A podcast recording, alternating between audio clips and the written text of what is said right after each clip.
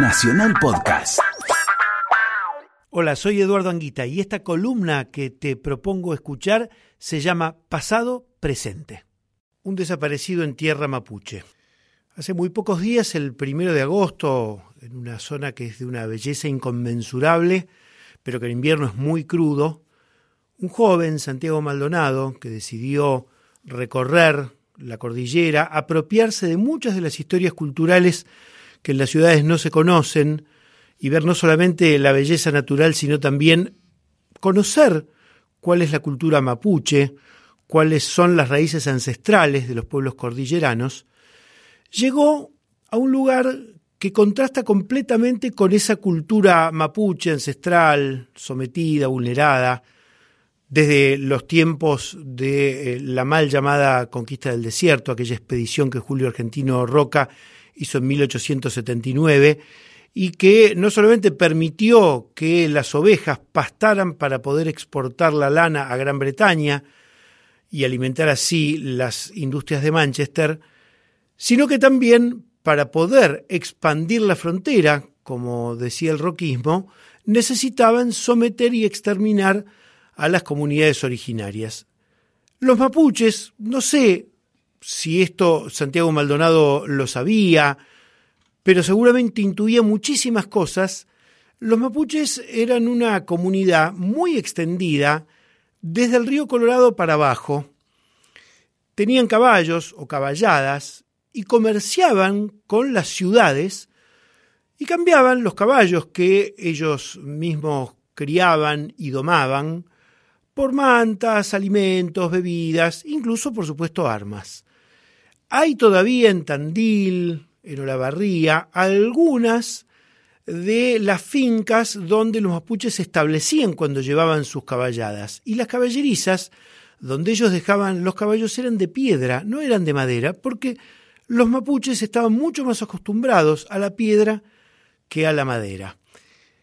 Eh, Santiago Maldonado llegó ahí a, esta comunidad, que es de las comunidades combativas. Dentro de las comunidades mapuches hay diferentes maneras de encarar su propia identidad. Los Cuyamén es una comunidad muy combativa. Eh, Facundo, el líder de esta comunidad, está preso desde fines de junio. Y él compartió ese día o dos días que estuvo ahí en esta estancia Leleque, propiedad de los hermanos Benetton, compartió con los familiares y los seguidores de Facundo. No había allí más que viviendas muy similares a las viviendas improvisadas que uno puede encontrar en los asentamientos más pobres, ni siquiera las construcciones artesanales de las villas miserias. Allí estuvo Santiago y del otro lado, Vamos a ver qué había del otro lado. Primero los Benetton, propietarios de un millón de hectáreas en la República Argentina. Cuando hablas de un millón de hectáreas estás hablando de 50.000 kilómetros cuadrados, estás hablando de casi un tercio de la superficie de la provincia de Buenos Aires, de casi la totalidad de la superficie de la provincia de Córdoba. Los Benetton compraron en distintos lugares estancias, sobre todo en Chubut, en Santa Cruz, y tienen algo en la provincia de Buenos Aires, y esta estancia, el Leque y otras que tienen en Chubut, eran propiedad de lo que fue el resultado de la mal llamada conquista del desierto, eh, una Argentinian Southern Land Company, eh, una compañía creada en Londres y que tenía 2.300.000 hectáreas, es decir, casi la totalidad de la provincia de Buenos Aires entre Chubut y Santa Cruz. Fue explotado por los ingleses, cuando los ingleses ya no necesitaron más lana, esto empezó a ser algo que ah, en los años 60, 70 del siglo pasado empezó a tener muy poco peso, y finalmente en 1982, con la aventura de Leopoldo Fortunato Galtieri a las Islas Malvinas, la dictadura decidió nacionalizar porque era una compañía radicada en Londres. Entonces, en este acceso de nacionalismo que tuvo la dictadura, Galtieri la nacionalizó. En 1991, bajo la administración de Carlos Menem, estas tierras fueron adquiridas por los hermanos Carlo y Luciano Benetton. Entonces, del otro lado de estos mapuches pobres que apenas están ocupando menos de una hectárea en la estancia Leleque de los Benetton, están los Benetton. ¿Y quién más estaba?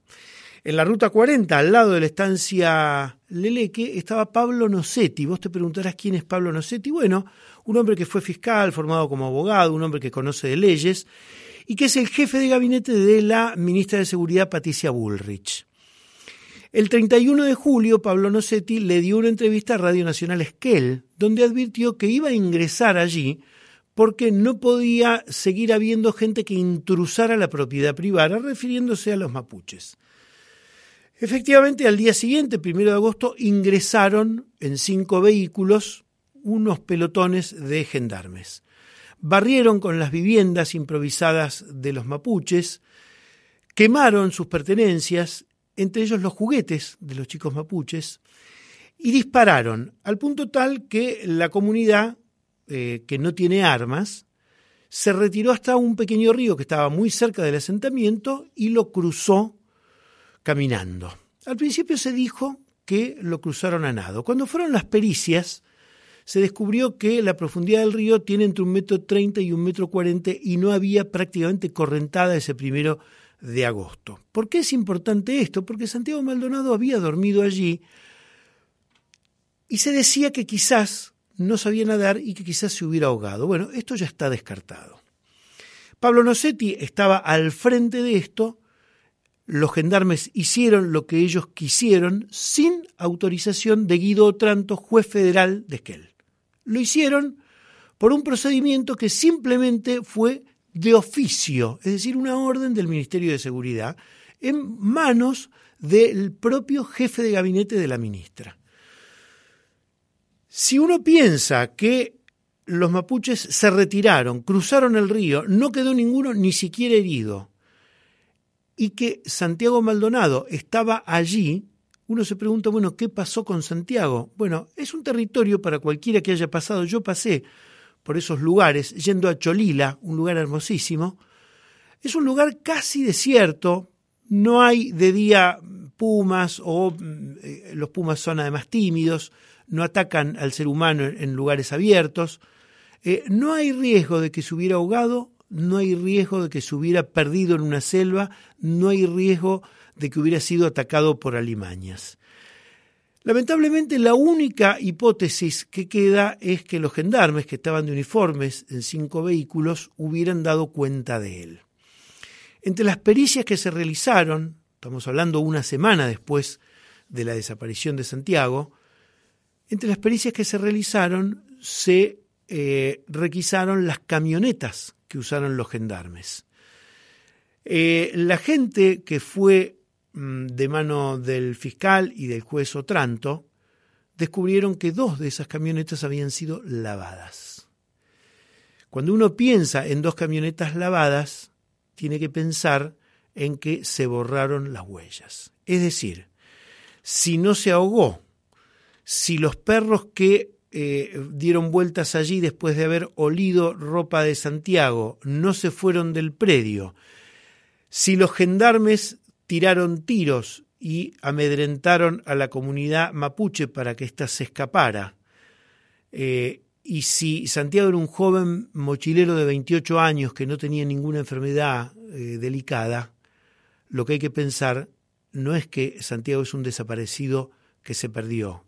Estamos hablando de una figura que en la dictadura cívico-militar se conoció como la metodología de la desaparición forzada de personas. Quiero terminar con esto. Me impresiona mucho, me duele eh, ver que muchísimos medios de comunicación hoy están discutiendo sobre si los mapuches quieren una república independiente, sobre si Facundo Jones Walla es violento o no es violento, es un muchacho que está preso, que posiblemente termine extraditándolo a Chile. En vez de hablar del hecho que es la noticia principal, hay una persona que nos falta. Bertolt Brecht hace muchísimos años hizo una obra que tiene una frase que todos conocemos o que muchos recuerdan. Al principio se llevaron a los judíos, pero yo no me preocupé porque yo no soy judío. Ahora podríamos decir, yo no me preocupo porque no soy ni hippie ni me interesan los mapuches.